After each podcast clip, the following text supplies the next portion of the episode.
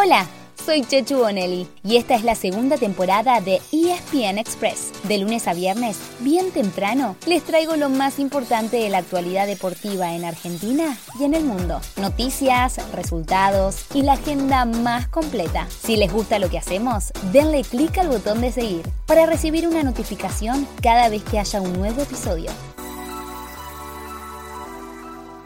Eliminados de la Copa Libertadores, Boca y River, River y Boca empiezan a enfocarse nuevamente en el frente local. Jugadas siete fechas de la liga profesional, los dos están lejos de la punta, exactamente en la mitad de la tabla. En un torneo de 28 equipos, el Genei se ocupa el puesto 14 y el Millonario lo sigue justo detrás, a 6 y a 7 puntos respectivamente del único puntero, Newell's Old Boys. Así que ahora que ya no tienen compromisos internacionales, ambos estarán obligados a dar pelea tanto en el campeonato como en la Copa Argentina. En Boca ayer la gran novedad fue la confirmación de Hugo Ibarra como técnico, ya no como interino, sino al menos hasta fin de año. Y en River las novedades se pasaron por los refuerzos. Temprano el colombiano Miguel Borja se hizo la revisión médica y estaría listo para sumarse al plantel. Y más tarde se supo que también llegaría Pablo César Solari, un delantero argentino que viene destacándose en Colo Colo.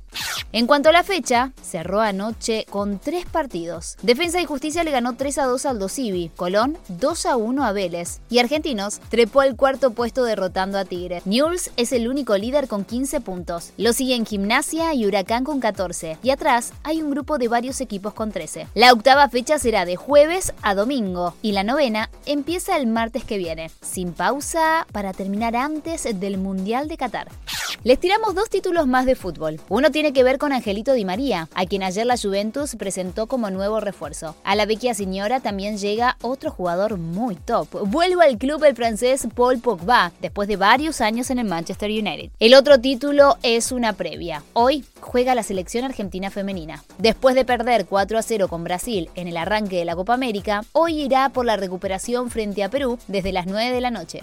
Seguimos con otro seleccionado argentino femenino, el de hockey, y hablamos de las Leonas. En el Mundial, que se está jugando en España y en Países Bajos, hoy arrancan los cuartos de final y todos los partidos están en Star Plus. Al mediodía chocan Nueva Zelanda y Alemania, un partido relevante, ya que el ganador enfrentará a Argentina en semifinales. Después a las 14.30 se enfrentan Bélgica y Países Bajos. Las Leonas tienen que esperar hasta mañana miércoles, cuando a las 2 de la tarde se mida con Inglaterra. Y el último cruce será a las 16.30 entre España y Australia. Hoy nos despedimos con el tenis. En el torneo de Bastad, en Suecia, habrá seis argentinos en competencia y cinco de ellos debutan hoy. Desde las 6 de la mañana, Tomás Echeverry, Sebastián Báez, Francisco Cerúndolo y dos Fedes, Coria y Del Bonis, que se enfrentan entre sí. Y el miércoles será el turno de Diego El Peque Schwarzman. ¿Y saben quién salió ayer del ranking ATP? Después de más de 24 años. De pie, por favor. Es que hablamos de su majestad, Roger Federer. El suizo cumplió un año de inactividad y así no figura en la clasificación semanal, en la que había entrado, para jamás irse, el 22 de septiembre de 1997. Don't worry, be happy. Don't worry, be happy. Falta poco para su regreso, que sería en octubre en Basilea, su ciudad natal.